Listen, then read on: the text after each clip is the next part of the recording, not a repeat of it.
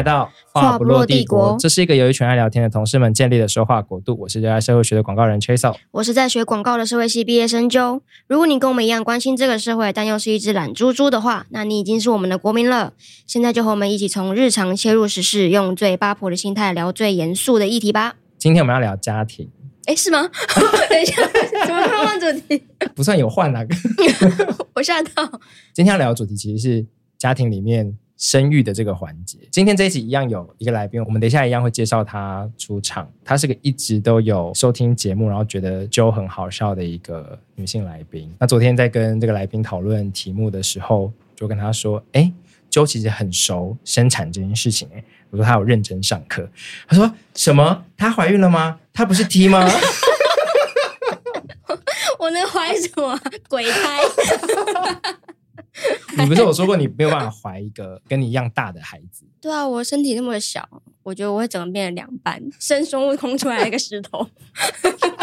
好，没有怀孕，跟观众说一下。那我跟 Joe 共通点就是我们家都是生三胎，嗯，而且我们都是老幺，工龄前结束了。因为我们那时候我妈妈就很辛苦，我们没有同一个妈妈。观众会误会到这个程度吗？因为像我妈是生完我哥，我哥十二月。然后我隔年十月就出来了哦，是哦，所以你妈是基本上就是一直在怀孕哎。然后她说我小时候生出来，因为早产了两个月，好像就很小。然后那时候生出来之后就要赶快放保温箱。那你家呢？我因为我跟我姐差蛮多岁的，所以我妈是隔了七年又在生我。那当时已经是超高龄产妇了，我还是自然产。超级厉害，我觉得他太太神。他说他生的时候，一直旁边有很多护理的见习生，就实习医生在旁边看。他说：“阿姨，你很厉害呢。”然后我妈说：“我也知道啊，真的很幽默。”我有点想问，嗯，他在这个年纪再生这一胎，他想要吗？你有问过这个问题？有，然后他就说只要健康他就生，我不知道可能没有健康，因为我好矮哦。这怎么可能测出来？他语重心长就说：“真是没有测出来。”我说：“谢谢你哦，真谢谢你哦。”好了，我觉得你算健康。被你这样讲没有开心，只是不爱出门而已。怎么了吗？然后今天要介绍的来宾是来自眼球中央电视台的动眼神经。那我会跟他认识呢，是因为我昂跟他昂是大学同学。他昂是我们也接下来很想邀请人，但因为他本身很爱讲话，也是个老师，所以就单独再邀请他。这集就让动眼神经自己来。动眼神经是个我认识的女性里面非常厉害而且独立的一位。她基本上一肩扛起了眼球中央的营运到内容产制的工作，很有趣。她毕业于台大的职能治疗学系，弟弟也是一个有牌的中医师，一家子都很爱帮助人。好，那我们欢迎他，好吗？你说个话吧，你也讲太多了。好，我们欢迎动眼神经。Hello，大家好。介绍词好长，就是真的很爱助人的一家啊。他弟很常会看我们身体不好啊，哪里干嘛就招呼我们。对啊，我们最近是企图要绑架阿苗跟佩仪去给我弟治疗，因为我弟说看他们脸就他一脸就是超累，他看起来很累。但是我我们上次访问他的时候，他皮肤紧到一个不行。可是他不是皮肤的问题啊，你干嘛这样子检视人家？啊！但今天重点不是阿苗，今天找动眼来，其实是希望可以让我们所有的听众朋友要开始面临生育这件事情，有一点准备，然后也可以知道一下一些 up to date 的消息。我还记得那时候动眼怀孕的时候，我陪你去成品，然后挑一堆书，然后你当时就。挑几本是给爸爸看，对，那个生产队友。后来那几本里面哪些是有帮上忙？我记得我那天好像买三本吧，但是我记得三本都还蛮不错的。像生产队友那本，主要就是在讲生产整个生产过程的东西。虽然它翻译有些地方有翻的有点奇怪，但是其实它很清楚的，就是在告诉你说，你生产的整个过程会发生哪一些事情，然后你的队友们，就是陪你生产的人们可以做什么，然后应该要知道什么。我们想象到说，哎，有有朋友怀孕了，什么都会觉得好像主角都是妈妈嘛，爸爸可能就是没什么感觉，然后可能就只是会问他说，哎，你敢不敢进去看？嗯，但其实你要他很有参与感，他也可以非常有参与感，只是因为我们的教育没有告诉我们这一块，所以我们需要先知道说到底可以做什么。但我自己同时相信，如果要能驱动丈夫或者是身边的男性一起参与这件事情的话，其实是一个需要独立而且有手腕的。女性才能做到这件事情，或者说你在你的关系里面，你的话语权要是相对平等的吗？本周的一个网络上的瓜，就是现在看起来已经退婚的准新人，原因是因为女方要求男方负责买房，然后他的公公，也就是男方的爸爸，付了六百万，但这个房子要登记在女方的名下。女方的名下，男方的妹妹看不下去，就跳出来，那两个人就先后在爆料公社上面，当然这瓜的细节没有跟大家分享了，只是要谈说，在这个过程里面，其实我看到的是。这个女生把结婚这件事情踩很死的有一个对价关系，那我自己会觉得这样子，就算结成了这个婚，可能也不会在后面的婚姻生活里面有太多的主导权。嗯，我觉得这个很有很多层面可以讨论，就比如说大家对结婚的价值观的定义跟看法是什么，到所谓。很多人来讲，结婚到底是两个人事还是两家人的事？比如说像我们，呃，我跟我老公就是很不喜欢这种所谓嫁女儿过去的观念，就好像就是女生结婚就是一个牺牲，丢去原本所有自己的生活的那种感觉。嗯，表示我们都不讲嫁娶，我们都是用结婚来替代，也没有嫁妆这一类的用词。对，没有。因为你们的结婚其实是有一个筹委会，对，有个有一个委员会吗？他们委员会，我们有总招、副招，还有其他委员。这不就像公司里面会有个服委吗？对，然后我们就会有很多 guideline，就不可以讲什么词，不可以沟通什么，就是要沟通什么的，所有人的那个稿子都给我定好。你有在那个服委里面吗？没有，太疯了。但是我很理智。有。他有啊，他是男方总招。如果你在的话，他们就每个人都要跳 Blackpink。要进场的时候在那边。还有哪些坚持是？嗯，比如说那个时候，我老公其实也是很坚持，就是觉得不应该是女方有喜饼这件事情，因为他觉得喜饼其实也是一种交换。对这件事情，我到最近才知道，就是只有女方的亲友可以拿喜饼。我真的不知道，二十五岁不是因为我阿嬷生了六个女儿，所以我不管参加谁的婚礼，我永远都是女方的亲戚，所以我就一直以为说有饼吃，有饼吃，然后直到我后来比较长大见世面之后，他们就说：“哎、欸，你不能拿，为什么？”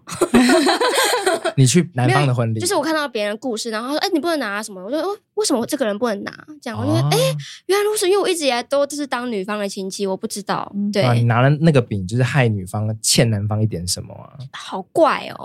对，因为像我姐去年结。结婚，然后我爸也是很坚持，他一定要做饼，做那个面子什么的。像我们后来，我是没有给我朋友，但是因为我妈他们那辈，我妈就说不出来为什么，她也觉得不可以有这种嫁女儿，好像把女儿卖掉的感觉。嗯，但是她还是想要让她的朋友们知道她的女儿结婚了，所以他还是有订一些喜饼送给他的朋友们。那我想问你妈，为什么会有这一类比较进步的坚持？因为很多家长坚持一定要有饼。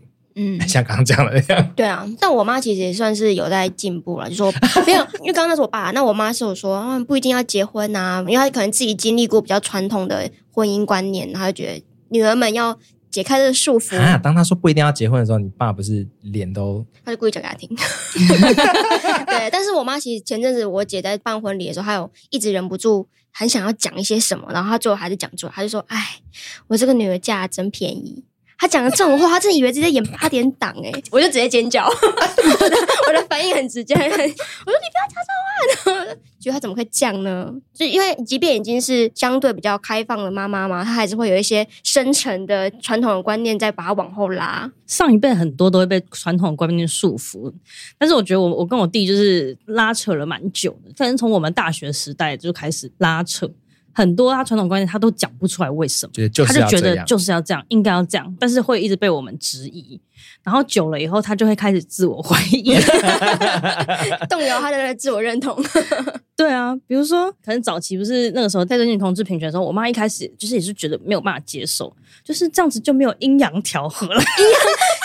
中医的用语，阴阳调和，好喜欢。就是他们那个老一辈的观念，就是他们讲不出为什么，所以他们就会讲一个很莫名其妙的理由。这阴阳调很玄呢，这没有任何实际的，因为这也不好回诶。就说哦，嗯，阴阴阴也很好啊，阴阴阳阳都不错。阴阳阳，对啊，可是我觉得他们只会觉得不能这样，他们不理解为什么会这样，所以只要让他们理解为什么会这样，以后他们就觉得，哎，好像也蛮有道理的。过几年以后，我妈也是有跟我们去走同志大游行，哦，好感人哦。你抓他去哦？没有，他那个时候 经过我，我没有，我那个时候没有跟他一起去啊。好像我妈自己跑去，她知道我跟我弟都要去，她就说她就是沿路，就是因为那时候还蛮早，其实是赤线前到凯道那次，嗯嗯嗯，然后自己去沿路就是每个人看到他都很感动，发给他一堆贴纸，所以他就变一个贴纸富翁。然后回家的时候就拿一大坨，就带一百张贴纸，然后很多我跟我弟都没拿到的一些比较稀有贴纸，他都有。大家知道他是一个妈妈的身份吗？他是以为就是啊老拉 老拉这样，应该是觉得是对啊，就是妈妈的感觉哦。对啊，然后他心得是，他就觉得大家都对他很好，一直给他贴纸。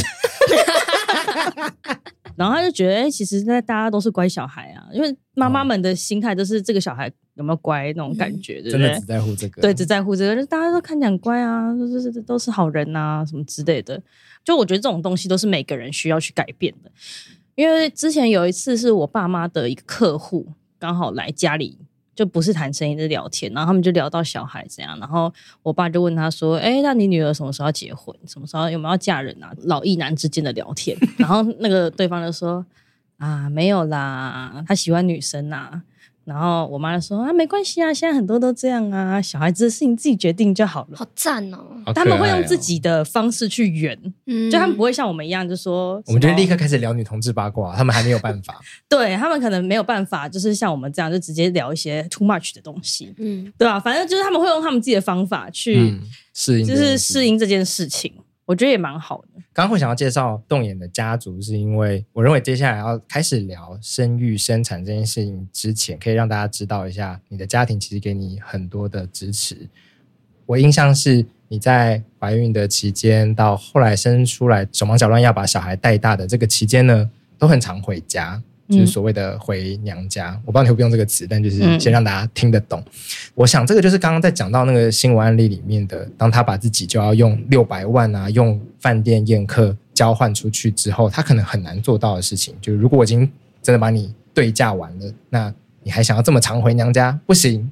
所以。先让大家知道说，在这个过程里面，其实有受到原生家庭很多的支持。可是我觉得这些观念都是真的，都是可以沟通的。嗯，那当然也是我从小我妈就很常回娘家，因为我们都是台北人，就是我妈是三重人，就过一个桥就到了，所以她每个礼拜都会以买菜为借口，跟我阿姨相约回娘家，就是回三重去三重菜市场买菜，然后顺便看家人，但不会在那边过夜。刻意的吗？不过夜？可能没有需要吧。反正这件事对我来讲就不是一个什么很严重的事情，回娘家来说也不是，反正就是回自己家啊之类。那我后来我长大以后。才发现一件事情，就是不是所有人结婚以后，在原生家庭都还有自己的房间哦。对，我我们请三个家里是三个女生的酒分享，我我没有这个问题，我没结婚。不是你家有房间被空出来了吗？应该也是不会，因为我姐比较特别，因为她跟外国人结婚，嗯、所以先生来台湾的时候，不要有一个地方住啊。哦，对，但是我的确，我妈在我外婆家是没有自己的房间，以后之前回去都只只能待在客厅。就楼上已经是别人的房间了，这样。谁啊？表哥啊，还有谁啊？租给别人。对啊，所以这个就是我觉得是过去那种把女儿嫁掉，就很多人都说什么哦，过去就是啊是两个家庭的事情，但没有，只是变成从两个家庭才是真的变成一个家庭。因为他就是把女生抽离出他原生家庭，然后放到另外一个新的家庭，结账完毕了这样子。对，所以就很多人结婚以后会没有自己在娘家的房间，但我觉得这件事其实不是很合理。对，因为如果你还是觉得那个是你的家，你又没有嫁掉的话，你只是结婚，你是多了一段关系，但你不代表你要结束你之前你从小到大的这这部分的人生跟生活。对吧？所以我在家是我还是有自己的房间啊，还是放我自己的东西跟衣服啊，然后我们也没事可以回去住啊，就是这一切就很自然。但你很常回家这件事情，其实是不止周末。我记得你平日也蛮爱回家，对啊，就尤其在去年的上半年还住在深坑深坑的时候，就也蛮常回家的，或直接住在家里。因为那时候在怀孕嘛。对，但是我觉得也是因为我家住的 比较远啦，就是深坑跟三芝都蛮远的，对 有时候觉得啊，我好累，我不想开车开那么远。但我觉得这可能真的是因为我是台北人吧。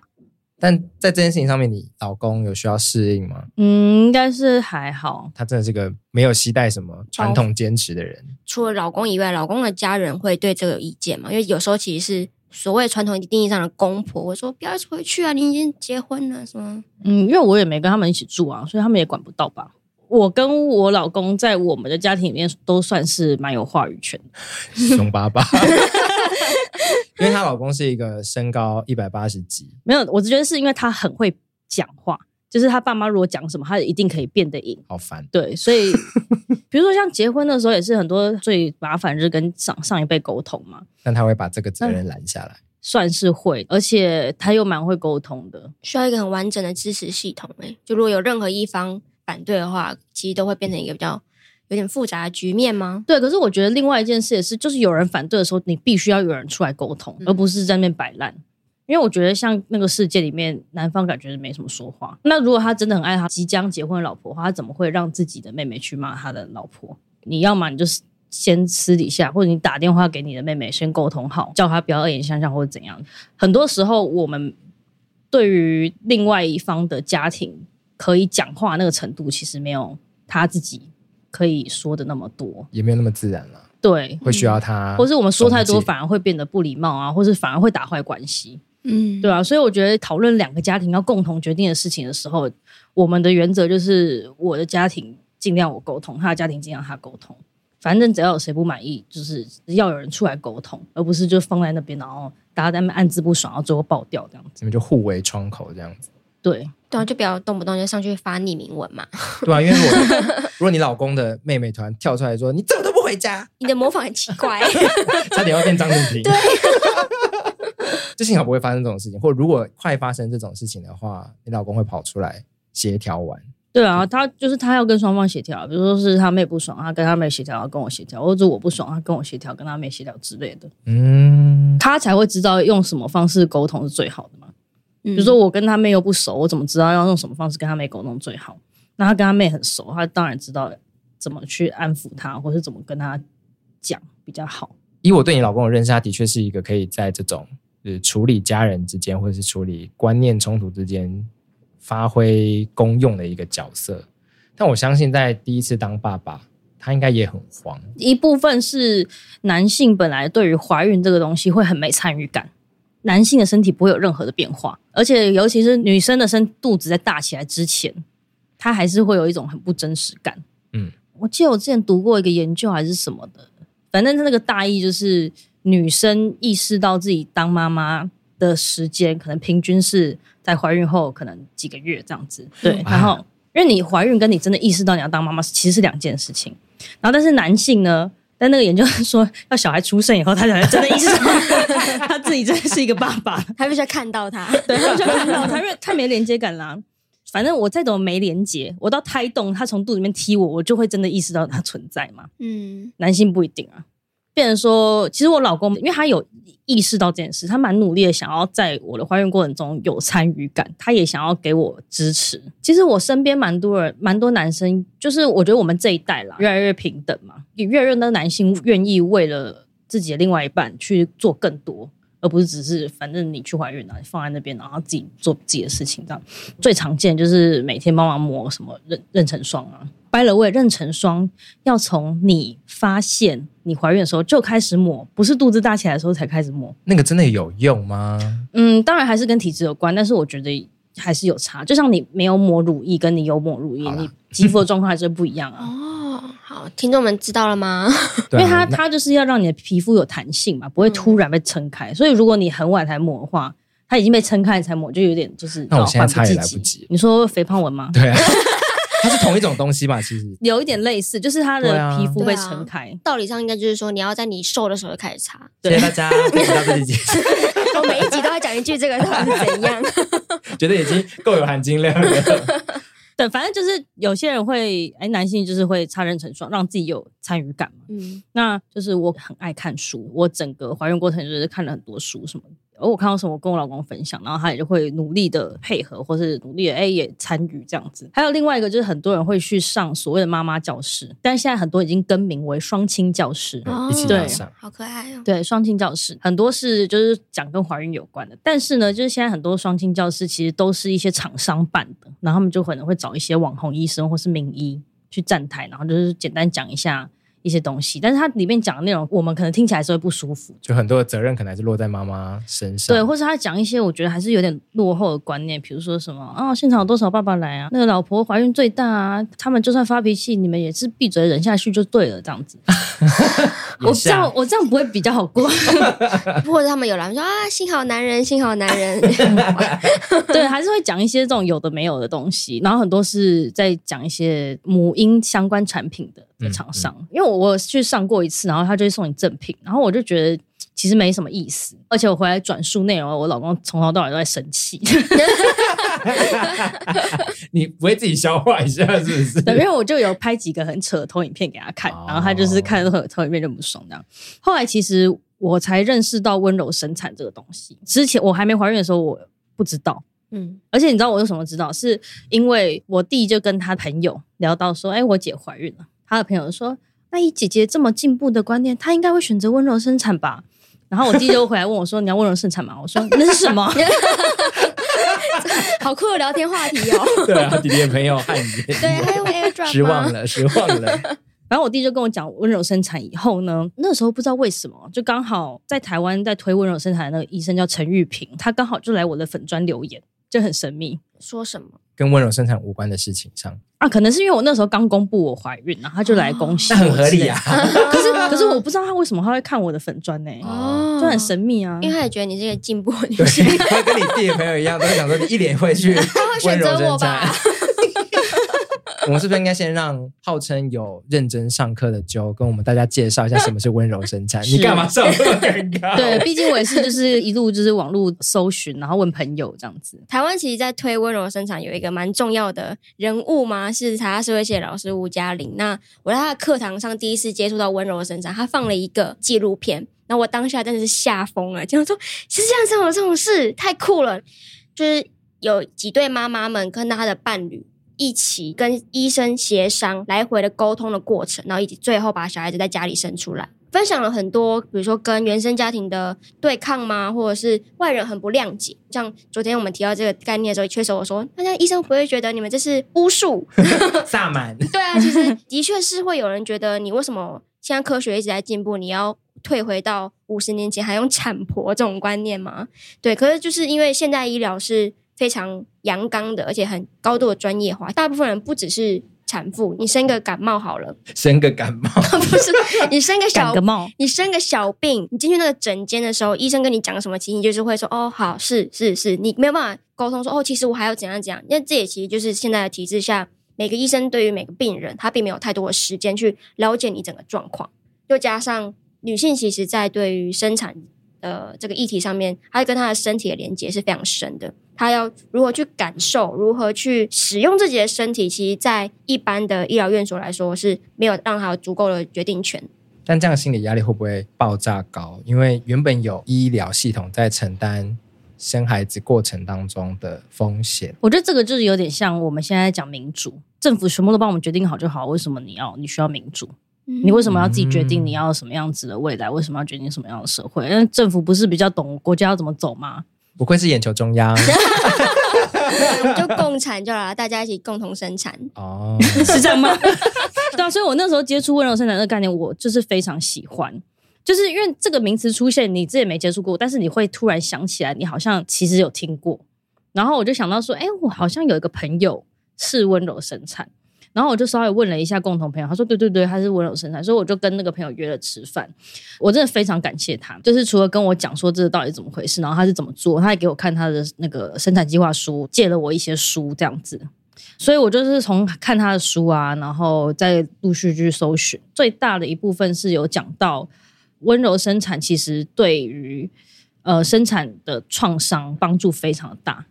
就你刚刚不是讲说什么？哎，你觉得这样压力很大？但其实没有，因为我那时候其实就是想说，我很怕会产后忧郁，那那个东西不是你可以控制。但其实那些有一些影响的因素，我那时候就觉得说，好，我就是把我自己当成一定会产后忧郁，然后我来。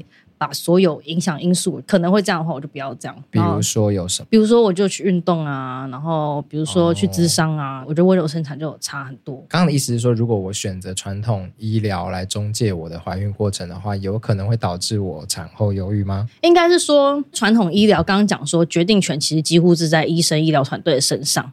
那但是是你的身体耶，你在生小孩，你没有任何的决定权，你什么都不知道，变成是要交由别人处置。所以其实你有可能心理的状态是会非常的不安全，然后不不稳定，然后你会很害怕。然后尤其是如果生产的过程中又出现什么状况的话，比如说有人吃全餐呐、啊，自然产到一半又被迫要去改成剖腹产，那这。都会造成生产创伤，变成说你当下你就不知道发生什么事，然后好像很严重，然后医生说要开刀，你就必须要去开刀。这样，我那个朋友就跟我分享，他一个另外一个朋友第一胎的时候 就吃全餐，加上生产团队让他的生产的经验非常的创伤，就是会到不爱这个孩子，他还是爱这个孩子，但是他很不想见到他的孩子，或是看到他的孩子就觉得很痛苦，真的是非常悲伤的一件事。就是你明明很爱他，但是你又。他却又是会勾起你一个创伤经验的源头，但是后来他当然有想办法走出来，然后呃，他第二胎就是尝试温柔生产的方式，他就可以去疗愈他上一胎的经验，不是说生产就一定是那么痛苦，他有一个好的生产经验以后，他其实是可以去抚平他过去的生产创伤的，就是像刚刚讲的，我们过去医疗很喜欢用生物医学的模式去介入嘛。把产妇当成病人，嗯，就是医生用专业去看这个病，但其实生产不是一个病，它是一个很自然的状况。因为我之前念职能治疗，我们有个很重要的核心概念是 client center，就是以个案，就是这个人以人为中心去思考事情，所以重点还是要回到我，我想要怎么做。我现在是我要生小孩，那应该是要问我想要怎么做。但我们的医疗就不是这么高度克制化的。我觉得它不是不行，我觉得很多人是没有意识到我们有这个选择哦。然后就算有意识到有这个选择，因为不够了解，所以想说算了，就交给专业好了。我也不想想，因为是不是也会有老公在这个时候帮倒忙，就说就听医生的啊。对，我觉得就是因为大家不知道，因为我们学校没有教。比如说问你，你知道怀孕有几个阶段吗？完蛋了。生产过程，啊、你知道生产过程有几个阶段吗？不知道，我先说。你应该要先知道吧？我不知道。那你知道小孩子生出来之前会发生什么事吗？你说羊水破了这个？对对对对，类似这种的。宫缩啊，羊对对对，羊水破，然后然后就会很痛啊。就要开始用力把它挤出来，不是说好像会有十个小时，要开几指几指，对对对对对对对，开始用。但因为我觉得大家很多人都不太清楚，好像怀孕以后也没有想要搞清楚的意思，因为这个就很很无法在 social media 上面看到啊。我只能看那个啊《淑女养成记》啊，谢盈萱怎么生小孩，我会怎么学。就就算有人认真要分享那个影片，可能会被 ban 掉吧。有可能的，其实对，就是他们会把生产或者女性的身体变成一切都是很情欲化的。对啊，可是我觉得这个是需要大家一起努力的。反正很多观念的翻转都是需要每个人更多了解，因为不了解就会恐惧，就会拒绝。嗯，很多事情都是这样，所以我们只要够了解，我们就不一定会恐惧，所以就可以接受。那我们也可以先跟大家介绍一下，你其实最后选择的是一个，应该是说半温柔半凶猛，有一部分还是很凶猛这样子。因为你是在诊所里面，变成是温柔生产的定义，你要怎么去定义它？因为很多人讲到温柔生产，会觉得啊，是你是不是在水中生？但是不一定在水中生的才是温柔生产。嗯，然后或者是说温柔生产是不是一天在家里生？但是也不一定，有些人在家里生，有些人在助产所生。可是我觉得核心的概念是，这些是不是我做的决定？OK，因为这些全部都是我做决定，就是我先问人，然后去收集资料，我看书，我知道整个怀孕的过程会发生什么事，产程会发生什么事，然后可能会有哪些医疗介入。你说止痛药吗？就药物的介入？呃，药物。对。然后再来是会剪会阴，这么快？不是吗？就痛痛痛，然后还不出来啊，十个小时了，打完针直接剪掉。我听到的剧情是这样子啊，就是说出不来，那就开始剪掉它。就是很多人会别卖关子了，我就没有阴道，不要逼我。谢谢告诉我们。对，反正就是我们要去先了解，说到底有哪些。医疗过程，我们才能做决定嘛，对不对？对，因为很多人就是也没有想去了解啊。但是我觉得这是我们自己必须负的责任，就是跟投票一样，你要先去看证件，知道有哪些候选人，你才有办法决定要投给谁。哎，这可以变成一个广告 campaign，就我们候选人是助产师。对，反正就是我们必须要先了解啊，比如说。其实大家传统上都会觉得说，哎，生小孩就一定要灌肠哦，对，因为你在用力的时候，你其实你没办法控制说你只用哪边的力，对，所以他们就希望你把你体内所谓的脏东西请先清掉。对，但其实这个东西完全不影响你的生产，对，唯一影响的可能是护理师要清，可是也不一定每一次都会失禁。正正面效益，对，其实是多余的，反而会让产妇觉得啊，我要灌肠这样，我觉得我要去拉肚。子还有人觉得就是一定要剃阴毛，我爱过去会觉得说剃阴毛比较不会感染，而且医生可以看得比较清楚。哦，但是其实后来的研究并没有剃阴毛会比较不会感染这件事情存在。可是这个事情还是一直发生，你没有剃，他就帮你剃。所以其实你就算剃了，你还是会感染，也有可能。对，而且后来有一些研究是说，阴毛里面会有一些微生物，它是一个生态系，它可以保护你那边。哦，对我我有看过这个研究，但刚刚灌肠那个我不知道哎、如果是我，可能会有一点社交焦虑，觉得好了，那我先。可是比如说像我，我也没灌肠，还有不能吃东西，要禁食。哦好像有这件事，可是我也有吃东西，因为其实可以，其实可以吃东西啊，没差。你没有你就一边力气，吃薯条，然后一边你没有力气，你怎么生小孩？你肚子饿，你就是很生气啊。因为我刺青的时候也是有一边吃巧克力，我吓死我，以为你刺青有灌肠，我说 too much，完全不需要。我我刚刚吓到。对啊，可是我我也没有，我也我那天我也没有失禁啊。而且再回到刚刚讲的，就是有时候是用力的关系，嗯，就很多人不知道怎么用力。这些都是在传统的医疗里面可能会被省略的沟通。对，他就直接说大家都这样，大家都这样，都是这样啊。就跟你常拿到一些合约，他们说哦没有，就我们公司知识合约都这样，不能改。嗯，嗯但其实可以改啊。你说我们家律师说可以改，他就会帮你改了。好好霸气的员工哦。所以所以你就是说，我们家律师说不用灌肠，好，那不用。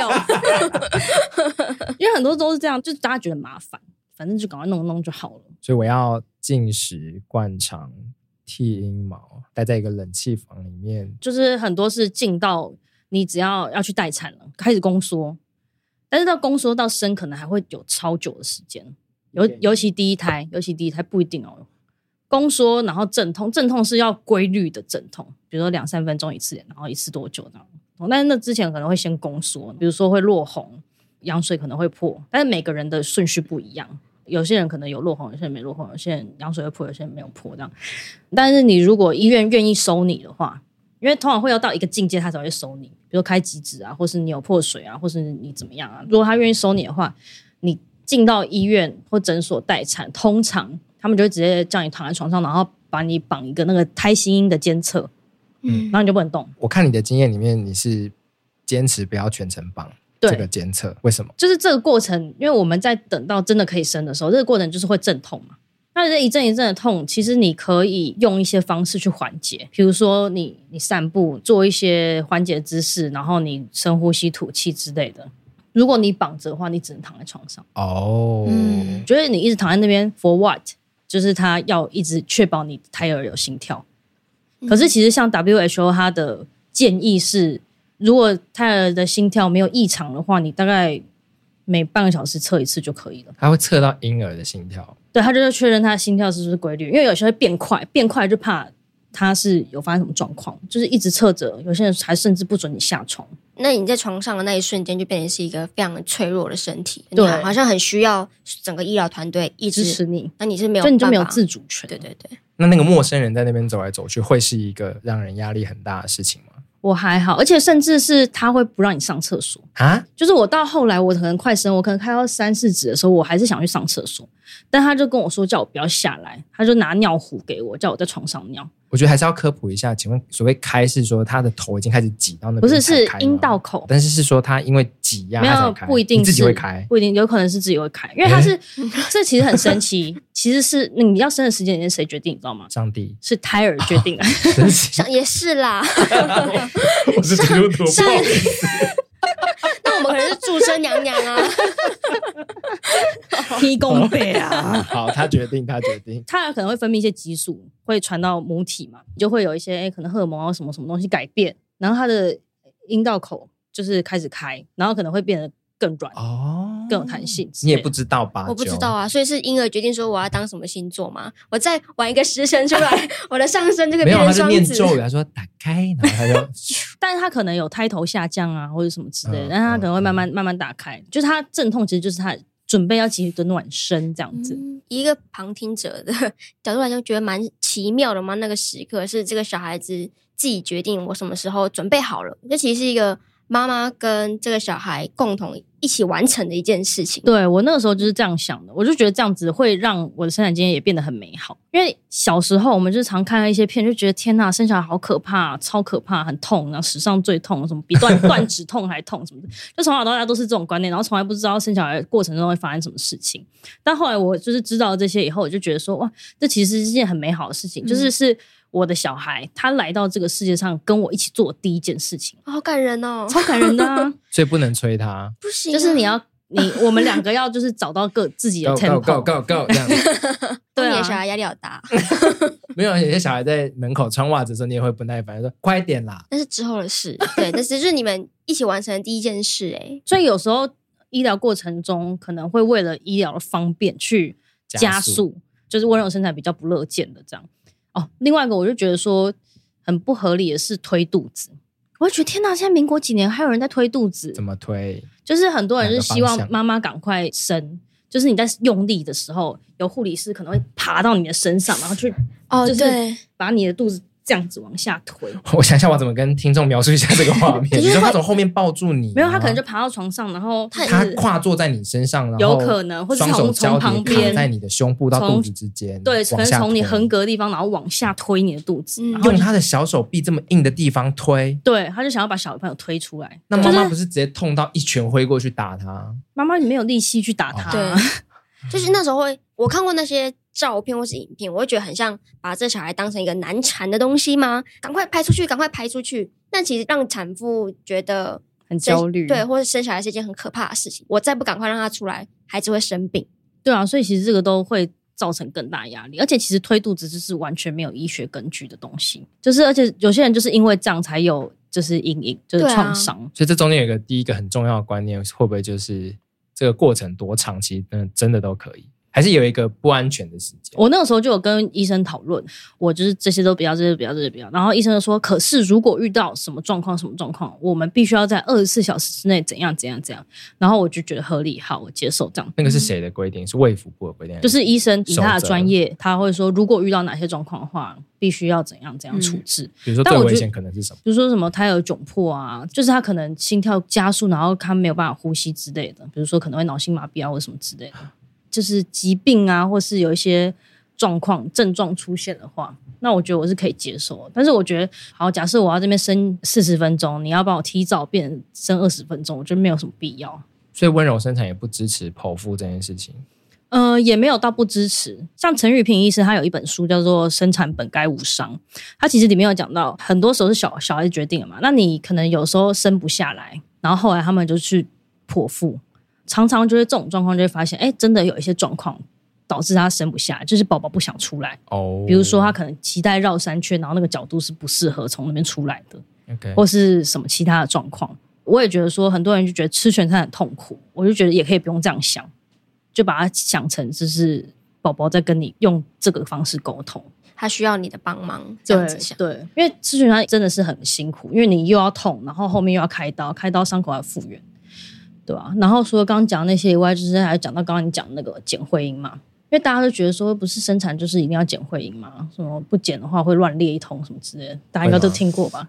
有听过。之前我听了一下别人的 podcast，就是说剪的反而会像衣服裂了一个缝一样，一撕就撕很开。就是后来有些研究是这样子，但是其实台湾的剪会阴的施行率好像是全世界前几高的。因为我们是非洲吗？隔音低。因为，但也是因为台湾的，就是我那个时候在跟我医生沟通的时候，他就他就有说，其实他如果可以不剪，他就是不剪。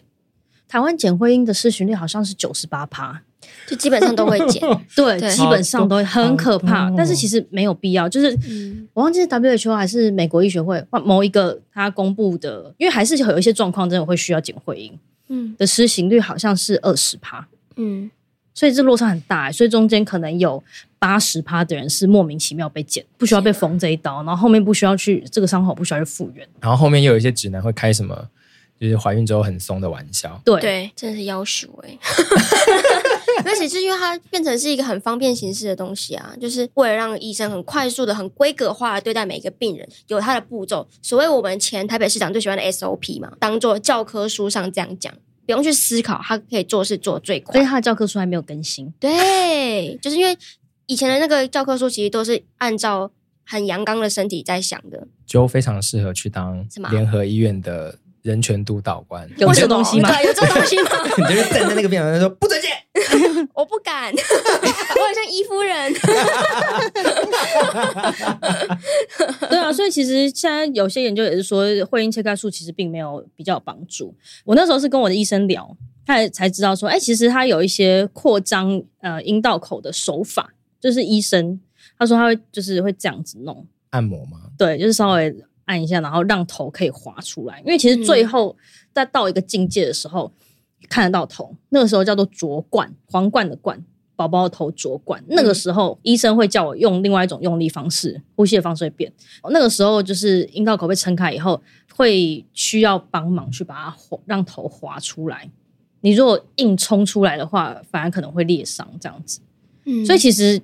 医生的技术不只是在开刀，这种东西其实也跟医生的接生技术有关。我觉得我蛮幸运的啦。然后另外一个是真的，我觉得这一集如果大家不听的话，一定要听这段。都已经到这里了，到底 大家一定要听这段，就是会阴按摩，超级无敌爆重要，但是大家都不知道。目的是什么？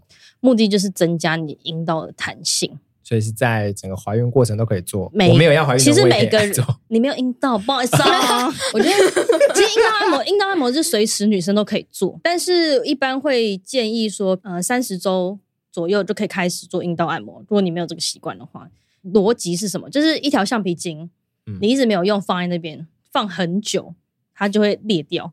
你一拉它就断掉，它就没有弹性。可是那条橡皮筋没事去拉一拉，没事去拉一拉，没事去拉一拉，它就是会有弹性。不要小看人体肌肉的那个潜力，好不好？我跟你比起来，我是有在运动的那个人，才没有小看肌肉。我看过，我看过人的子宫诶。我以前学校曾经让我去看大体，子宫是很像你有你有你有玩过那个壁球？我没有玩过子宫，对不对？不是，不一定啊。你以前还在妈妈肚子里面，是不是玩过啊？一直玩自己的房间。不是，就是人的肌肉的潜力是很夸张，因为子宫其实没有小孩的时候是很像一个壁球，然后它的肌肉那个壁是非常非常厚。可是，直到小孩子进去之后，它可以扩张的非常非常非常大。你说从乒乓球变西瓜，所以就是我当下就觉得很震惊，就是哦，我们人的身体其实跟我们原本的想象是差非常非常多的。对，所以你说拉橡皮筋是说我要去，就是跟凯格尔运动有类似嘛？就我要不一样，我，我就是主动跟被动，就是跟你拉运动的时候会拉筋，对不对？对，那是。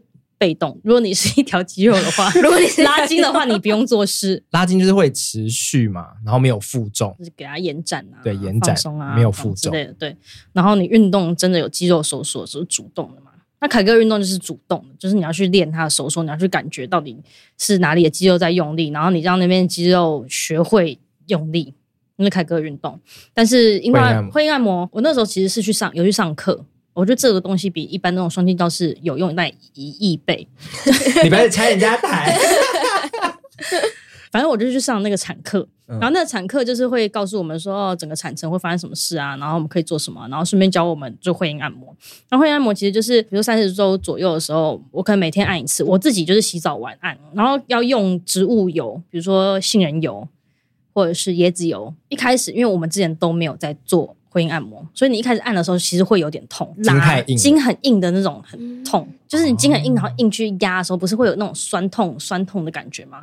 但是你做第二次的时候，就会比较好的，对不对？嗯、对，所以其实会阴按摩就是你一开始的时候会有点痛，一开始他就是跟你说，哎，你先大概伸进去几，大概三公分左右啊。然后我如果是自己按的话，我是用拇指方向比较好按，那我就伸进去大概哎三公分左右，然后就先轻轻慢慢把它往下。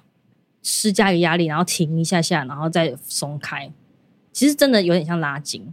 然后你再换个方向，比如说往呃五点钟方向，然后稍微按一下，然后再松开。然后往七点钟方向按一下来松开。其实要按的主要是下面大概，往肛门方向。对，四点钟方向到八点钟方向，哦，是一个范围。对，其实是一个范围，就是按的那边。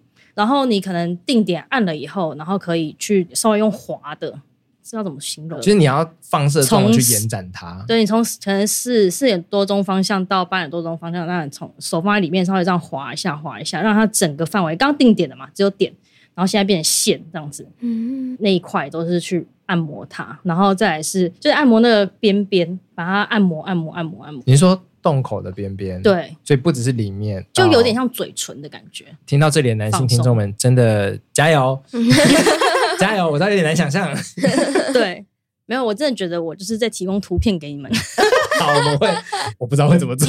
但这个就是每天要进行的，对，就每天进行，而且你真的第一天跟第二天就会差很多。我如果原本是芭蕾舞老师或瑜伽老师，我会比较有先天优势吗？没有，可是你没有去按的，你没有去伸展那里的话就没有。就算我可以一字马，我也不代表我。对啊，知道了吗，瑜伽老师们？所以这样子，这个按摩的用处是帮助你在生产的时候更顺利。对，对，其实就是让你的阴道更有弹性。嗯，我真的觉得很有效，是因为我没有剪会阴，而且我没有任何的伤口，我阴道没有任何的伤口，然后自然产。我那时候住月子中心的时候，医生就是来巡访的时候，都是在跟我聊天。然后说没有伤口可以看，然后说我是整栋月子中心生的最好的人，因为要不然一般的人就是要么就剪会阴，要么就是会有阴道撕裂伤，然后都要缝。所以很多人住月子中心的时候都是伤口在愈合。你儿子是偏大只还是小只？他其实是偏小，因为他有点早出来，但是他头超大，就是他头大的程度，就是我们每次产检都会照超音波。那每次照产检照超音波的时候，他其实会帮你预估说，比如说他身长大概多长，然后他大腿骨大概多长，我们符合他的周数，然后头围大概多长，然后他的身长啊、大腿骨啊、然后胸围啊这些都跟他的周数差不多，但是他的头围就没有数字。我就问医生说，为什么他没有数字？他说哦，因为他头围这个大小已经超过那个一般。四十周已经出生的这个大小，口也太大了吧？而且这个很很有用是，是除了是我自己的经验以外，大家可以去搜那种母婴生产的社团。大家最怕的其实是呃待产的时候内诊，嗯、就是要量你到底开几指。嗯，内诊也是生温柔生产里面可以，你可以要求他减少内产内诊次数，或是必要时才实行内诊次数。但因为有些人就是会。护理师进来想看你状况，就就把就擦一下，擦一下，那那用什么手啊？就插进你的阴道，就检查，算是一个你怎样？就是一种检查，但是其实次数其实根本就没有必要那么多。感觉在护理师学校会有这种假借检查的霸凌行为。会，我觉得你不用再脑补这些奇怪的剧情。反正就是因为，因为他要看你开到多少，他就是用手指去预估嘛。比如说开两指、开三指、开四指这样子，就开几指？当然是手指头要伸进去，他才知道你开几指啊。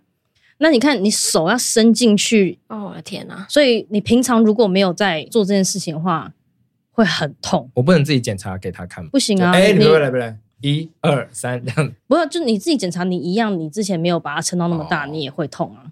好的。所以很多人会，就大家很怕，其实是内诊，因为大家都说内诊很痛，而且又是莫名其妙，就是不认识人，就是没事就来帮你内诊一下。就是心理跟生理上都不舒服，这样。嗯、然后我之前就是有跟我朋友讲说，哎，可以做会阴按摩啊。然后他其实后来是就是有吃全餐，他就是生不出来，然后后来开刀。但是他跟我说，虽然他就是没有自然产，就是会按摩好像没有用，但是其实他觉得超有用，是因为他内诊完全都不会痛。嗯，因为他的朋友，他所有生过朋友都跟他说，内诊会很痛哦，你要有心理准备哦。然后他就觉得不会痛。这是我们学校或是。一般的医生不会告诉你的事情。对啊，可是我觉得这个真的很重要哎、欸。那关于温柔生产，我觉得还有两个我蛮想问的，一个是钱，然后第二个是我们要怎么说服身边的家庭，尤其可能两边的家庭支持你作为这么不一样的决定。我自己因为我的温柔生产的方式是在诊所生，所以其实就是一般的，不会比较贵，不会比较贵啊，就是用一般的方式，只是你需要去跟医生沟通。我要先想好我整个流程是怎样，然后先写好我的生产计划书，然后我拿给医生，跟医生看，跟医生讨论。医生必须要跟他生产团队讲，说这个人要用温柔生产的方式，所以你不要给他什么，不要给他什么，这样子。呃，如果你是在，比如说在家里生，可能就是助产士的钱，有可能比较贵。我记得也没有没有差到非常多。那会不会有我开这个要求，然后我被列为不受欢迎人物的风险吗？如果是我，好像还是会怕这种事情，会当做 OK 吗？之类，嗯，或者是要让大家更多准备或更多配合。可是这本来就是你的权利啊，对啊。那我觉得也是要看你，就是变成说，如果你有这个想法的话，那你本来你在挑你的妇产科医师的话，你可能就会把这个考虑进去吧。你就会希望找到一个是可以接受温柔生产的医生，懂？去跟你做配合。我真的觉得温柔生产就是你真的一定要事前做功课。你要为自己的决定负责，这样子。然后第二个问题是什么？怎么说服两边的家庭？还是不用说服？就是你要怎么告诉他们？因为他们一定会有很多的担心嘛。我觉得也是沟通、欸，哎，就是讲讲这些的好处是什么，然后为什么会做这些判断。那我自己虽然我诊所生嘛，所以其实应该没有到太大不同。有些人可能在家里生或在助产所生，我觉得就是要先沟通、欸。哎，但是不管怎么样，一定都还是会有配合的妇产科医生。或者是后送的医院，就是如果真的发生什么事，你要送到哪一间医院，这个都要先讲好。哦，还是有备案，一定一定都会有。哦、对啊，之前第一胎就没有经验，所以我就觉得在诊所会让我比较放心，所以我就选择在诊所生。哦、可是我觉得第二胎的话就不一定，我就觉得说，哎，第二胎如果要在家生，也不排斥这样子。你家还有三只狗狗哎？对，其实你去找一些影片，其实很多也是家里有宠物的，而且很多说，如果你的第一胎，或是你的比较大的宝宝，看你生新的小孩子出来的时候，会比较不会出现退化状况。退化是什么意思？谁退化？比如说你生二宝或三宝的时候，大宝很容易会退化，因为他会想要争宠，哦、就是因为你生小朋友，他会觉得突然多了一个人，然后把你所有的注意力都竞争。那台湾一般应该都是生第二胎的时候，就是大宝就会被送到别的地方，比如说阿公阿妈顾或者是怎么样，然后他就去医院生嘛，生完就直接月子中心，到一个月以后。或者是月子中心住一阵子以后，可以看小朋友大宝才会去，然后但是有可能不会住在那边，跟他不熟这样，就是变他突然妈妈有点被剥夺的感觉，嗯，而且他又不知道这个小朋友是怎么突然蹦出来了，然后他就可能会对他有点敌意。然后有些研究是说，如果大宝可以看着说，哎，这个小朋友是怎么被生出来的，他会理解说，哎，这个也是妈妈的小孩，然后他比较不会去跟他竞争，他也会想要就去爱他这样子。揪的两位姐姐有看着你生出来吗？应该没有诶、欸，那个时候还没有到这个观念。对，但他们应该不会跟我争宠，因为他们就跟我差很多岁。他都已经是小学生，他想要怎么样？对，但是我觉得比较好奇的是，先生也可以参与生产的过程。我看一些访问是说，他有变成是接住这个小孩子的第一个人。对，因为其实之前，但是我没接到呢。反正之前医生也很怕这一点。谁，嗯，对，就是之前可能过去十年、十五年就已经流行，也不是流行，就是渐渐 爸爸们也会愿意开始进产房陪产，嗯，然后或者是可以剪脐带，哦、对不对？会说，哎，爸爸要不要剪脐带啊？因为爸爸实在太没有参与感。对对，那个时候温柔生产的时候，我就问医生说，可不可以让我老公接？因为我接不到，就、嗯、就是可以让爸爸当第一个接他的人。医生本来是拒绝的。等下，我想问一下，那个情境是说，如果真的没接到，他会掉地板上。对，压力很大，跟那个滑啤酒杯是一样。嗯、呃，如果你要这样讲的话，也是。但是，嗯，就是医生一开始拒绝，他就是怕会接不好，会有危险这样子。但是，因为那个医生其实是我弟的同学的爸爸，我弟的同学的爸爸就回去跟我弟的同学讲，然后弟的同学说。你干嘛担心那么多啊？你就在旁边保护好就好啦。而且你老公是打美式足球，怎么会接不到？他是打英式足橄榄球，whatever。然后他就说接一下而已，就马上给你，没关系吧？什么之类的。然后医生后来想一想，就说好像也没有道理。然后他就想说，好吧，那就试试看。当然，他前面就是会接生嘛，但是真的把他接出来，是我老公接下来。然后会再给医生这样子，嗯，因为医生就是要再做其他的什么剪脐带什么之类的。我老公就说，就是很像在抓鱼，太滑了，嗯，因为又有羊水又有血，嗯，然后他就说是很像鱼。然后医生还说，就是我老公的手势还是错，好险没有掉下来。但是这对他来说应该蛮有意义的啊。对，其实我觉得就是真的会参与感很大，而且你就是第一个碰到他的人类，嗯，就是意义真的很大，而不是一个医生。都是家人的事情，这样子。后来就是我的妇产科医生也因为我老公就是很感动这件事，他也很感动。然后后来就建议每一个问 每一个人想要来看那个陪产的爸爸，问说：“哎，你要不要接生看看呢？”对啊，所以他就会主动问说：“爸爸要不要接生？”这样，因为他就觉得这个影响会很大。嗯，因为我觉得其实有些东西虽然是很象征性的，或是只参与一点点，但是对整个生命历程或是你整个心灵状态的影响是非常巨大。蛮好的，就是每一个改变一开始都会很多啊，不要啦，有点担心诶什么的。像可能一开始也不会让爸爸剪那个脐带啊，那现在爸爸开始可以成为接住孩子的第一个人，就不会再变成是爸爸只是旁边拿摄影机一直拍的人。或者昏倒的那一位，电视上都这样演。对啊。那有关这位老公，或者最后一趴，我们还是留一点份额，对这些男性说话，就是这些准老公们或老公们，怎么一起陪一个进步的太太完成温柔生产，或者是一个有自主决定权的生产过程。其实我觉得就是要愿意去学，只要你有心，绝对不会没事做。因为很多人都会说什么怀孕我就是帮不上忙啊什么，但是其实帮得上忙，嗯，只是你没有去了解。你老公是一个很容易帮倒忙的人。就是 你可以分享几个故事给我们的听众朋友。你说帮倒忙的部分吗？动眼他们家大概平均每周都会有一两件很怪的事情。我不知道大家知不知道人类图，她老公就是有那种无常立场的人，就是所有不该发生的烂事，也不一定烂事，就是那种。我觉得我可以先分享我们结婚那件事情。因为我们结婚的时候，我们不是有筹备委员会嘛？嗯。然后我们那时候就是想说要租几套衣服什么的，然后我就是为了省钱，我想说我租两套就好。然后我老公就说他也要两套，嗯，他说为什么都只有女生可以换衣服？嗯，他也想要换衣服，他也要二进，那我两套他要两套，怎么比较公平？我说好，然后我们就定做第一套是红色西装嘛，嗯，然后第二套他就是因为他是国文老师，他就想说他想要去定做一套唐装，嗯，然后我们那时候还特别就去找那种会做唐装的老师傅，然后去挑布，然后他是有那种刺绣金线，然后上面有龙，然后波浪那种很漂亮的布，然后定做了一件两万多块的唐装，然后婚礼当天他忘带。他 没有带，放在家里，放在家里。而且因为家里在 深坑，深坑，然后他们在圆山饭店，所以不可能回去拿。可是定做的哎，对，所以他就没有穿，他就穿一套。后来那一件衣服在任何场合被穿到过吗？有啦，他就是去参加别人的婚礼的时候会穿，去参加别人婚礼的时候穿自己的新郎装，要多杂长。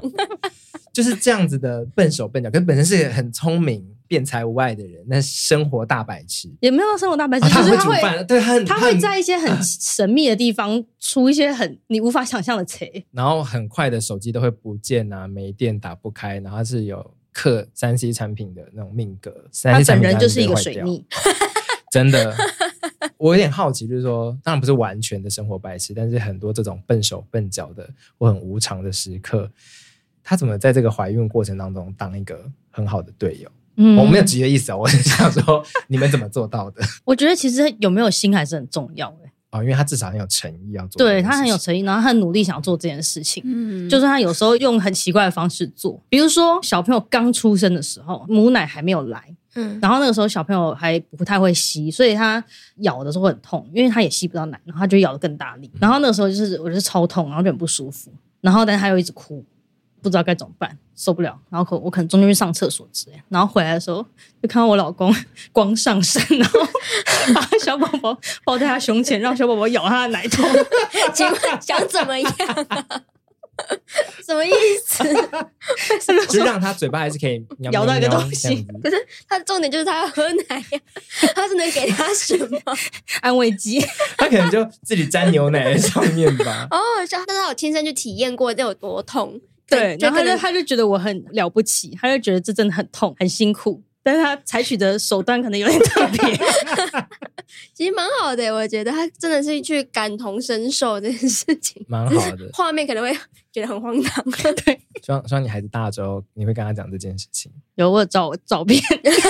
太荒谬，我有拍下来，你可以给我们，好好笑哦。但是因为我很喜欢看，就是倪先生在脸书上会写他的育儿日记嘛，嗯，都写的好生动哦，就是真的可以感受到他一天到底经历了多少事情。然后而且我很佩服他怎么记忆力这么好，因为明明应该是很手忙脚乱嘛，他还记得说我换了第五十次怎样的，我第五套衣服又回了，然后 真的太好笑了。因为他就是可以很从容的面对这一切，因为他已经习惯了他这样子的人生，好厉害哦！对啊，像你刚刚讲的那个换五套衣服，就是我好像因为员工旅游直接不在家，然后那个时候小朋友半夜有时候还会起来喝母奶，然后他就想说他想要模拟一个让小朋友半夜可以喝母奶的状况，所以呢，他就买了保酒乳。这样随时插，然后吸管就可以给他吸，这样子就是他，他就直接打翻在床上，可以搞事，真的是。哦，我真的觉得我很聪明，因为我就是有买那个防水床垫，很棒，嗯、是很了解彼此诶。对，平均每一两周就会看到动眼分享家里的闹事，然后他都会有一句经典的台词是：“我太难了。” 因为他会巨细靡遗的把那个过程就。拍下来，就到底家里乱啊，或者脏或爆炸成什么样子？最后就觉得我太难了，很难很难。就是有时候他也不是故意的，或他真的很努力的想要帮忙，嗯你就会也没也就这样吧。他有一个很大优点是耐心，就是你们满场周末会来我们这边玩，嗯然后小孩在那边跑啊闹啊，反复的玩某个电器干嘛的，他都不会不耐烦。嗯，不像一些家长其实很容易发出那种，哎，别再玩了，这样他就会一直不厌其烦的把他捞起来，或者是跟他玩一些新的游戏，转移他的注意力。他不太对他不耐烦，或者给他那种很凶的反应。对，因为我觉得他自己很想要这些，因为他自己就是一个很会闹事的人，他可能从小被阻止到大，他就会觉得说他不想要阻止他的小孩。哦，对，我觉得其实很多，我觉得很多新手爸妈当爸妈的时候会重新回想自己小时候是怎么样被拉拔长大的。嗯，那你可能有些经验你不想要复制，你有些经验你想要复制，这样对啊。其实我觉得这个都是一些新的课题。我刚刚不是说我最近很多身边朋友可能陆续要怀孕啊，然后生小孩啊，这样。我刚刚前面也有讲到说，呃，在怀孕过程中我去咨商，那我觉得这个其实也是蛮好的一件事情，因为我后来发现我很多朋友都是这样，或是决定要生小孩前就开始去自商。和老公一起还是自己？哎，不一定，其实每个人不一定。我是自己，我朋友好像也是自己。呃，因为生小孩本来就是一个很重大的决定，然后它会改变你的整个生活形态。嗯，因为我每次都说，就是你有没有结婚跟交往的时候差异最大，就是你要叫对方爸妈爸妈，其他都没有不一样。但是如果你生小孩以后，你就会整个生活都不一样。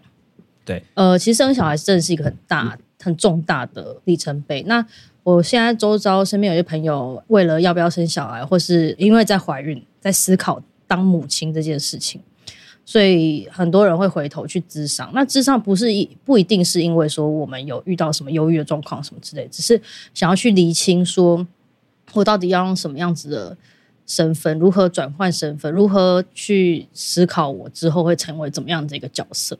应该说，我相信很多听这个节目的人都会理解到，说我们这一辈的想法跟很多价值观都已经跟上一辈不一样了。可是我们是上一辈教出来的，那我们会重新思考，说我如果不想要那样子的话，我到底应该要怎么样？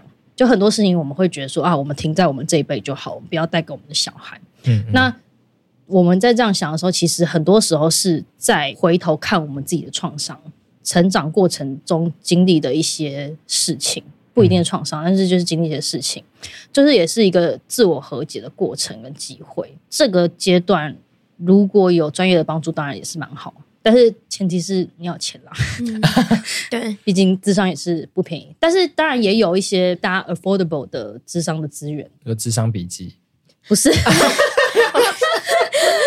免费的我记得我记得好像某一些县市有提供，包比较经济实惠的几次的咨商，或是跟一些特别的、补助啊什么。呃，对，有一些跟特别的咨商所或是基金会合作。但他就是专门那就是去找产前，有一个这样的类别或这个我我不确定专项厉害的。对，但是我印象中有一些相关的资源。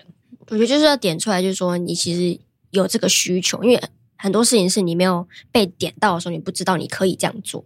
就说哦，原来我产前就可以去咨商，我产前就可以照顾我的身心灵，而不是说产后发生很多事情之后再赶快来补救。其实跟妊娠霜一样啊，对啊，真的？真的，就是一开始事前就要开始慢慢的感受自己身体，或是不止身体，心理上灵的变化，对，或者是你跟你伴侣之间、跟家人之间各种关系的变化，对，会因为这一件事情开始需要更多的关注。